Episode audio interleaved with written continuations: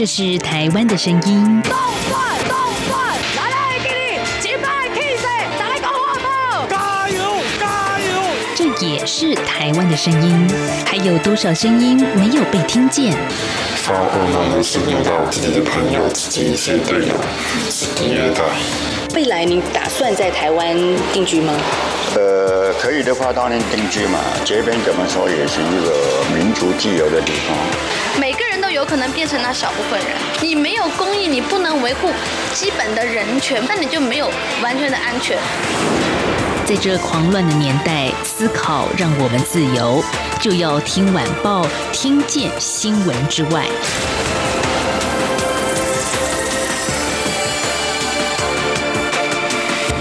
欢迎收听《就要听晚报》，我是宛如。今天是十二月四号，星期五。在这个星期当中呢，有一条新闻啊，一直不断的持续在发酵。我们想呢，在这个礼拜的最后一天，赶紧跟大家好好的聊一聊。这是一张图片。引发了中国跟澳洲之间的外交战火。嗯，我相信很多中国的听众朋友，您应该也看到了这样的消息啊，就是中国的外交部发言人赵立坚十一月三十号在 Twitter 上发布一则讽刺型的漫画。这个图片就显示呢，一个打扮成澳洲军人的男子持刀架在阿富汗儿童的脖子上。那当然，中国方面呢是强烈谴责，这必须把加害者绳之以法。嗯，这个。呃，Twitter 的推文一发出之后啊，当然也引起了非常多的正反双方的讨论了。那当然，澳洲政府方面是显出相当的不满。同时呢，澳洲的媒体啊，我们也看到《每日电讯报》在十二月一号就以头版哦来刊登天安门六四事件的坦克人照片，而且也表示说，哎，这张照片是真的，它不是什么讽刺的漫画，也不是合成图哦，这是坦克人哦，这是真实的历史现场。好，听众朋友，我们怎么来看这个持续发酵的外交事件，同时也能够了解。中国的外交行为，还有澳洲的反击，这背后隐藏的因素有哪些？他们的动机是什么呢？看懂这条新闻，我们在今天访问到东海大学政治学系严永明副教授。哎，严老师您好。呃，各位听众朋友，大家好，主持人好。好，老师，我想先请教您一个问题。我相信可能也是很多人在看到这条新闻的时候会产生一个疑问啊，就是说，哎，这个图片难道有错吗？因为我们也看到中国外交部的另。另外一位发言人华春莹啊，他在十二月二号的外交部记者会上就说呢，嗯、这个是一个中国的年轻画家依据澳洲的国防部调查报告所发布的事实啊，难道有错吗？呃，一开始会造成这样的纷扰，很大的原因就是在于说，很多的听众或者很多的观众，他们所接收到的都是片面的讯息。我们如果把整个事情的来龙去脉完整的把它罗列出来看的话，事实上你就会看到这里面中方的说辞，事实上都是在裁剪这些部分的讯息，然后再进行呃某种程度上的一种政治操作。比方说那张图片，大家如果去看赵立坚一开始的那个推文的那个图，你就会看到他并没有说那是一个合成图。他并没有说那是被创造出来的一个图像，那那个图像的仿真度是非常高的，所以如果没有去详细理解来龙去脉的人，基本上会觉得那是一张真的照片。那再搭配赵立坚他在推文上的文字，他的文字就非常四平八稳，就是一个这个一个国家的外交部啊，这个他对于这些事情他的一种正常的反应。所以这个这个推文给人家的讯息就是很清楚，就是说，哎。啊，这个澳洲哈、这个做这件事情哈、非常的不恰当，应该被谴责哈，点点点。可是呢，他忽略一件事情，就是澳洲在这件事情上面，事实上早就已经进行这个自我的调查，然后已经经过了好几年的时间，然后十一月十九号，他们正式公布这个调查报告。然后也有后续的这个救者的动作已经产生，所以中国所说的要严厉谴责，要求澳澳洲要去追究责任这件事情，澳洲早就在做了。那中国做这样的一个表态，到底目的是什么？事实上是比较起人疑窦的。老师这样讲，我自己开始反思哦，开始回想我第一时间看到赵立坚的这个推文的时候，我马上的感觉就是说。啊，这是什么事情？发生了什么事？在当下现在正在进行式吗？而且是一个我们认为的所谓比较民主的这个呃国度，他竟然拿着刀去欺负一个手无寸铁的孩子。对，刹那之间看到的反应，然后呢，接下来如果呃我没有再追其就理的话，可能我就开始愤怒，然后转发这个推文。对。这个事实上就是为什么您您刚刚提到这个《每日电讯报》，他在十二月一号他要做这样的一个回击，就是他特别要去强调那个什么，他说推文这个图图片是真的，坦克人是真的，澳洲在乎的是中国用的是一个假的图片，然后呢去做这样的一个呃政治表态，并不是说中国不能做表态，就是说这件事情的本身就是澳洲的武装特种部队在阿富汗执行军事任务，然后有违反战争罪。这种事情当然是人神共愤，这种事情当然必须谴责。可是，就是在整个国际的人权的政治当中，啊，就是说，我们如果认为这这个每一个国际事务的一个场域都有它的一些基本的规则的话，那中国显然不是按照那个游戏规则在玩。因为在人权的这个场域当中，我们基本上我们是期待，哈，就是这些。呃，犯了过错的国家，他们可以这样自我纠错嘛，自己反省嘛。好，那如果他自己没有做到这件事情的话，那国际社会才会给他一些压力，或者是有后续的惩罚的一些，或是一些呃制裁的行为。那在这个案子当中，事实上，澳洲他已经好，就是前面已经花了很长时间在做这件事情。然后十一月十九号，澳洲国防军的司令哦，坎贝尔将军自己出来开记者会，好，郑重道歉，说我们真的做这件事情。那这个是行政的部分。那大家知道，就是说，澳洲是一个自由民主国家，哈。那他们这个行政部门的调查，哈，结束之后，接下来当然就是司法起诉的部分。那司法究责的部分，当然他一定会花很很长的一段时间，这是可以预期的。但是，就澳洲行政部门的所做到目前为止的这个表现来看的话，这个是符合一个就是尊重人权价值的国家，他们应该做的事情，他们都有做到。那澳洲的总理 Morrison 哈，就是在十一月十九号这个报告出来之后呢，他事实上也亲自亲自致电阿富汗总统，好，就是对这件事情，他说他表示我最深沉的这个遗憾。有人呢可能会说，哎，为什么没有道歉？但是就是说在程序上没有完成之前，哈，当时这些呃加害的这些呃特种部队士兵没有真的被司法系统定罪之前，这个澳洲的这个。政府方面哈，他可能呃还不是那么适当去做出一个正式的道歉的动作，但是那个姿态已经非常非常的清楚。所以阿富汗总统他说，这是怎样？这是迈向正义的正确的第一步嘛？好，就是说他他当然觉得这件事情很差劲，很很不应该，但是澳洲政府的所作所为基本上啊，到目前为止是走在正确的方向上。现在问题是在于说，如果被害者的国家他都是这样的态度，那。中国这样的一种表态，事实上就变得非常的诡异。所以，我们当然前面事先也要强调说，澳洲驻阿富汗特种部队成员犯下这个战争罪，这是不可原谅的。对，当然这个是我觉得在人权的角度视角来说，绝对要谴责的。是。但我们也可以另外也看到老师刚刚的分析说，其实对于一个民主的国家，他怎么去面对自己犯下的错误？好，这个是看到二零零五年到二零一六年曾经发生的事情，所以，嗯、呃，我觉得这也如同台湾吧。台湾现在进入了民主的时代了，当然也要去面对跟检讨我们曾经在白色恐怖时期、戒严时期曾经做的错误。是，那这是一个面对检讨，甚至最后道歉的一个进程。那我们看到很多的国家也因为呃中国的这个外交部发言人的 Twitter 上的图片也做了一些回应，而且比较多也都是站在澳洲政府。这样子，老师刚刚分析的角度，那中国的外交部方面呢，当然也做出了非常多的反击啊。我们来看接下来这个对话，这是法国的外交部发言人就指责赵立坚发布的图片让人震惊，而且带有偏见。那在十二月二号，我们也看到中国驻法国的大使馆就说呢，一个坚决捍卫漫画权的国家，怎么就容忍不了中国年轻画家的漫画权呢？那你们的言论自由呢？这似乎用一个言论自由的帽子来扣住这整个国际外交事件的脉络，对一般的人看起来好像也有道理啊。是，就是说，你可以从这一连串的互动，你会发现，事实上，中国的立场事实上是在浮动的。就是我刚刚一开始说的，赵立坚那张推文的图，他并没有在下面加注说这是合成的，或者说他并没有在下面加注说我是引了这个消息来源是插画家他的这个创作对不对？然后那张图的仿真度这么高，哦，嗯、我第一时间看到，我也觉得这是一个照片，这是一张真的照片。是。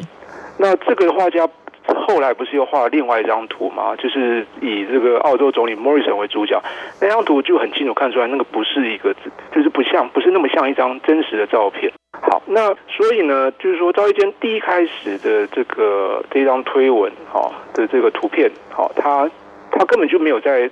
强调说这个是一个合成的一个图片，但是接下来哦，你刚刚所说的啊，中国外交呃驻华大使馆的这个回应，怎么可以去呃不能容忍哈中国漫画家的漫画权？那这个事实上就是他态度在讲在在跳动嘛。那为什么他的态度的浮动？就是他要去采取对他有利的立场嘛。然后呢，他去谈所谓的言论自由嘛。嗯。可是，在这件事情上面，重点不是言论自由哈，重点就是说。赵立坚的推文，赵立坚是什么身份？赵立坚是中国外外交部的发言人，就是说他是一个国家对外事务的发言人。他的推文，我刚刚说了，他的文字四平八稳，这是一个正常的这个国家对外外交部发言人。好，在面对到这种人权事件的时候，会做出反应嘛？是。好，所以他代表是中华人民共和国政府好所做的表态。那这个表态呢，很明显的是在进行讯息的捏造。好，或是在截取、裁剪讯息，然后去刻意去创造一种错误认知的形象，那这个当然是必须要加以谴责的。所以，更让人值得玩味的是，那如果像赵立坚他用一个截取片段式的发言法，然后甚至是好像比较站在一个维护世界人权的视角来看待这件事的一个高度，好，我们现在引号高度，那到底？中国的想法是什么？这个目的是什么呢？是不是不太单纯呢？嗯，这个还还蛮有意思的部分，我们在下个阶段好好的来跟严永明副教授好好的聊一聊，因为进入重点了。到底中国外交行为背后隐藏的动机是什么？台湾这边我们怎么样来解读？我是指挥中心医疗应变组副组长罗一军。居家检疫或隔离期间不能出门，如果出现发烧、咳嗽等呼吸道症状，请与卫生局联系并依指示就医。如非紧急医疗需求，则请于居家隔离或检疫解除后再看诊。所有入境人士一律都要居家检疫十四天，不可以离开住所。违反规定，最高可处一百万元，并取消领取防疫补偿金资格。有政府，请安心。资讯由机关署。提供。有的时候，我们以学历断定高下；有的时候，我们用肤色区分他人；有的时候，命运不是自己主宰。每周一到周五晚间六点半到七点，就要听晚报与您聊新闻、谈生活、听故事，打破同温层，听见另一种声音。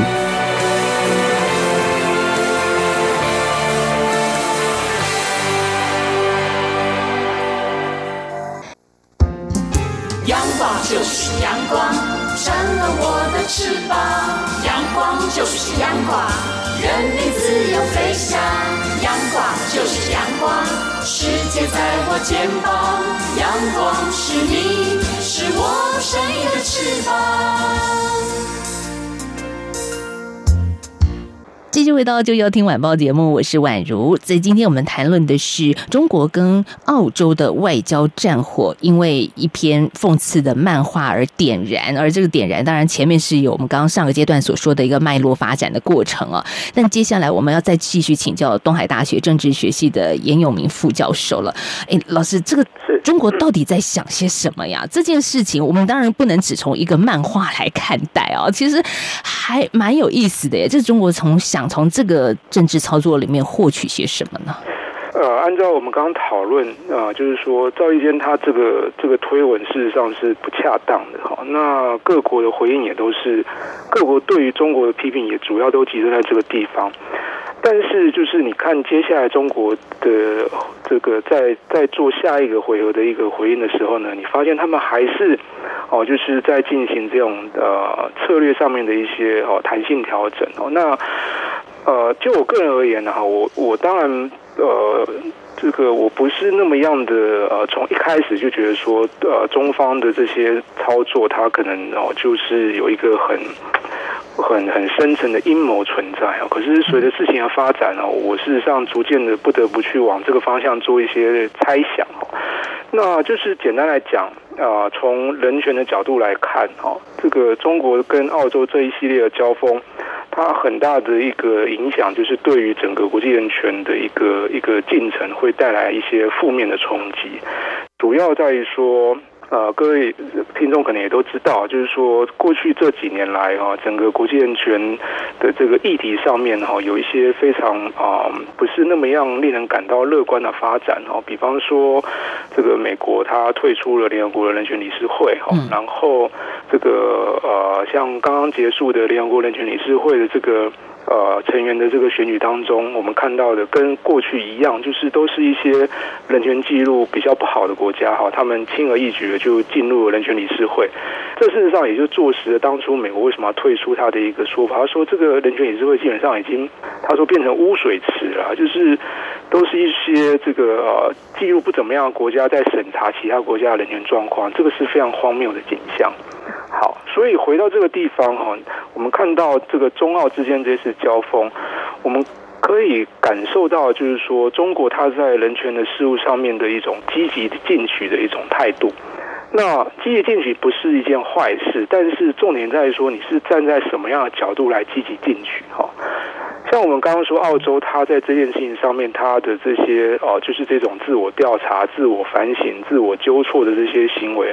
这个是一个积极的态度，但是他是真诚的面对他自己所犯下的过错，然后呢，他要去做一定的修正，然后要去做适度的补偿。这个是当然，就是我们站在国际人权的这种规范来看的话，这是必须肯定的。那有另外一种积极性是说，哎，这些人权侵害的这个国家，人权技术不良的国家。面对到国际社会的一个质疑、关切的时候呢，他把门关起来，或是他呢就很强硬的说没有没有这回事哈，都是你们哈这个呃这个恶意中伤、无中生有，然后呢你们都是别有居心哦，你们想要颠覆我的国家的政权，这个国家有被害妄想症的感觉。对，这也是一种积极性，但是这就不是一个理想的一个积极性嘛。好，所以中国这次的状况，它事实上是有点这样，他想要去。转换他的角色哈，中国过去以来都是被人家批评说他的人权记录啊，比如说前几年对不对？哈，甚至现在还在发生的新疆的问题啦，香港啊，像这个黄之锋这个这几位哈，这个呃抗争的领袖哈被判刑哈。那过去他一直以来都是被这样，就是有点像是这个被攻击。那他某种程度上在这件事情上面，我们看到是他想要换一个角色，他想要成为。可以来指责别人的攻击方，对，这个是我们可以看到第一个第一个引诱。从被攻击方到攻击者，哈，这个主动出击的角度，这真的是一个我们可以从这个事件当中所看到很不一样的转变。那也为什么呃，像澳洲媒体《每日电讯报》会发表六四事件的坦克人照片？其实，在过去中国这边的指令有一种说法，也是说，哎，这个照片是假的。好，就网络上呢，其实也有很多这个呃五毛啦，就是捍卫中国尊严的这些网友，就一直在传播这样子的讯息。但是，当然我们有一点。年纪了，也走过这个六四事件的当下，看到当时的新闻报道，你会知道它是真实的。可是现在的年轻的中国人可能不太知道当年的历史了。如果只有单一方面的资讯获取的话，会真的认为坦克人是假的。对，这事实上也就是又也可以连接到第二个隐忧的部分，也就是说，讯息的真假对于这个人权保障的影响到底是什么？嗯，那。就是说，人权这个议题，或者说所谓的人权政治，哈，它事实上从一开始，哈，这个一九六零年代，国际特赦组织开始在进行这个呃良心犯的救援，从这一开始，最初一开始，他就非常在乎一件事情，就是事情的真相是什么。好，因为加害人权的人，好，他加害人权的这些统治当局，他绝对不会。堂而皇之的说：“哦，我们今天又处决了多少人犯嘛？”他一定会把这件事情藏起来，或者他不要让大家知道。所以，怎么样让这些被害者的讯息广为周知，然后引发大家的同情，这个是人权政治一个非常重要的关键。那但是，讯息的广为周知，它必须建立在真实的基础上面，所以这一定要是真的讯息，然后一定要有可信度。那现在呢，像你刚刚讲说六四坦克人的照片，中国他过去做一个这个被攻击方，他就开始说，哎，这个是假，这是假的。现在呢，他换个角度，他是他是攻击方，嗯，他讲他又透过这种假的这个讯息、假的照片的话，去这样去去指责他人，好，那这个会。会怎样，事实上就会让这个一般的民众那样造成错乱，哈，就是很容易造成一种错误的认知，或是这种这个认知的一种错乱的情况。他到底他完全没有办法理解，到底谁讲的是真的，谁讲的是错的。一般的民众他不会有那么多的心思，不会有那么多的时间说，哦，我要来去好认真的分析这个事情从头到尾，哈，这个从第一天。这第一个小时哈是谁先发动的？然后呢，第二个小时对方怎么回应的？第三个小时，然后呢，一个一个去这样去检验。一般的民众不会有这个时间，他们也不会有这个意愿，他们就有收到片段的讯息，然后他们就收到就是说，哎，你看哦，像这个中国照片出来之后，澳洲的每日电讯报也丢这个照片，双方开始在丢烂泥巴。那这个很容易造成结果，就就是很多人就这样就觉得厌烦了，很多人觉得这实在是很麻烦。好像两国的政治口水战，跟我们没有关系，然后没有意义。那对，然后大家就觉得说，那我就不要管这件事情了嘛。对，这就是为什么我们今天特别要请教严老师的目的。我真的觉得说他。不是只有口水战，它是后续真的会引发大家在看待人权事件的一个负面的影响的涟漪，可能慢慢就会产生了。因为你也看到中国的操作手法开始改变了，是从被攻击到现在主动攻击，感觉就是一个在战争罪行之下的人权正义使者。现在是中国。好，如果我们只看到单一赵立坚的 Twitter 上的话，会有这样的解读哎，当然是。那所以真的很让人担心，说人权如此。被操作之下，这会带来后续很不得了的民粹式的影响。没错。中国在这个过程当中，它它到底可以得到什么好处？哈，我刚刚所说的，就是如果一般的民众哈，就是对这样的一种政治口水感到厌烦，然后他就觉得这个这个事实上是没有意义的事情的话，那。呃，他对于所谓的这种人权价值的支持的程度，或者他的一种同情的心态，他就会降低，他就会降温。这个造成结果就是，整个国际人权运动，它能够得到的支持就会大幅度的下降。那人权的这样的一个议题，它本来就是很大程度上就是需要啊，它它并不是像比如说我们在谈什么经贸的合作啦，或是这种啊其他的国际事务上面，它是有一些很具体的一些资源可以去进行动员的嘛。在人权的场域当中，它能够动员就是就是民心，嗯，就是公众的支持、群众的舆论，那。现在这个舆论如果这么容易受到假讯息的这种干扰，或是甚至是我们说比较难、比较极端毒害的话，那。它造成的影响，事实上会是灾难性的哈。我比较悲观的这么认为。因为人权这个议题能够被引起讨论、吸引大家的目光，其实就不是那么的容易。那能被吸引到，可能是一个很激烈战争罪行、暴行，甚至是难民的一些悲惨的画面哈。如果这些画面、照片又被扭曲，那被转移成为冷漠。我接下来又很担心说，那会不会，比如说中国的民众啊，又开始觉得说啊，那就是呃，欧美国家啦，美国、英国、法国啊、纽西兰都纷纷发言挺澳洲啊，就是大家就开始产生中国就是一个被害者的角色，在这个国际政治的运作之下，这样子的一个心声又会跑出来啊，嗯，就好像变成中国是一个被全世界围剿。我觉得以目前的情况来看的话，呃，主持人你所说的这个确实是不可避免的一个趋势啦。就说事情事实上是有轻重缓急啊。目前的情况来看的话，呃，就是中国它非常有企图心的要去挑战哈，甚至要去颠覆整个国际人权的一个游戏规则。那这个事实上是呃是一个更更严重的威胁。所以你会看到所有相关的。国家他们会去啊进行这样的一种声援的动作，这个也是必须要必须要做的一个表态。不然的话，如果这个中国在这一次跟澳洲的这一种交锋的过程当中取得上风，那基本上我们会看到，就是以后他可能就真的啊，就是弄假成真嘛。啊，就是说这一次的事情，我们大家啊稍微做一点点的一些观察，我们就会发现中国事实上的行为非常诡异。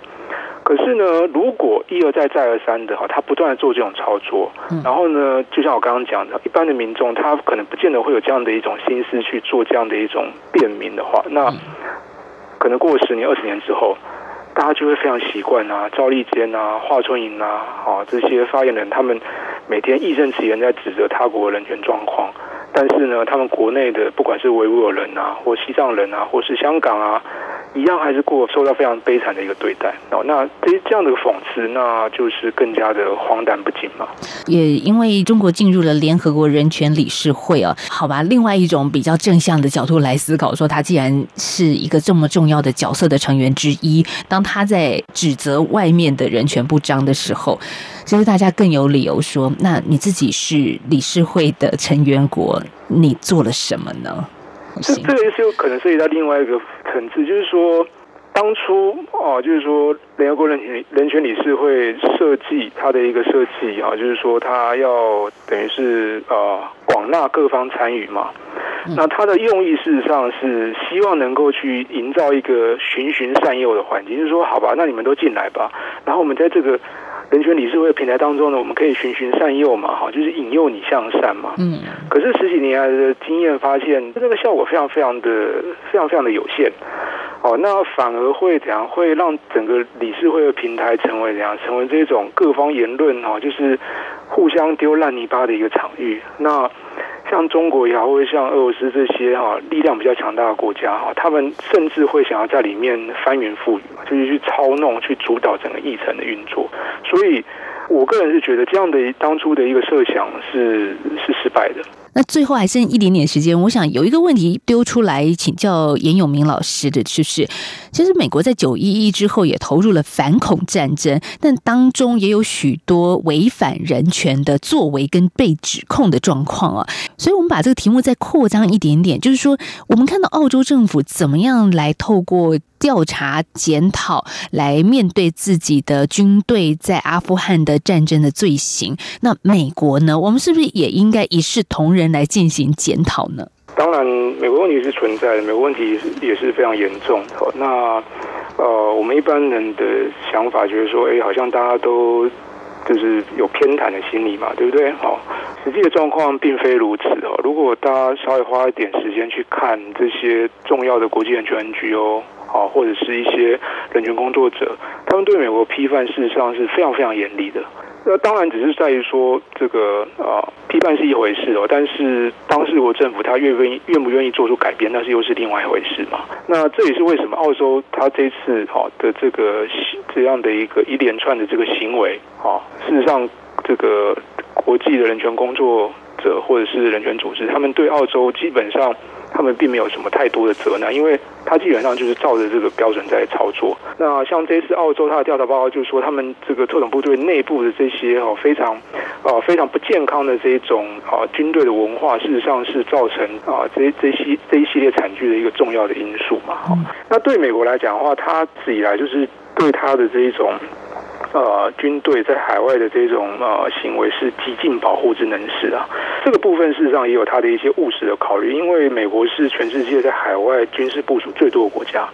哦，如果哦，他这个就是说真的去依照国际人权的标准，然后哦，就是很严格去做这样的一种救责的话，那可能会这样会造成非常非常大的一个麻烦。然后这个政治的政治上面的这种成本实在是太高，哈，就是对于这个呃政治经营来讲，哈，成本太大，哈，所以他不愿意做这件事情。但是在规范的层次上面，他们的所作所为是必须要受到责难，必须要受到追究，这个是毋庸置疑的。哎，好吧，所以我们看起来好像是很单纯、纯粹的人权议题，也是必须被质疑、监督的。但是其实它里头含有国际现实层面，澳洲跟中国之间最近的一个纷争，它其实现在也有一些分析，它最源头其实是一个贸易的争端和两国的外交上已经累积一久的恩恩怨怨啊。好，我们在今天节目当中访问到的是东海大学政治学系的严永明副教授，谢谢严老师今天跟我们的分析，谢谢，谢谢，谢谢各位听众，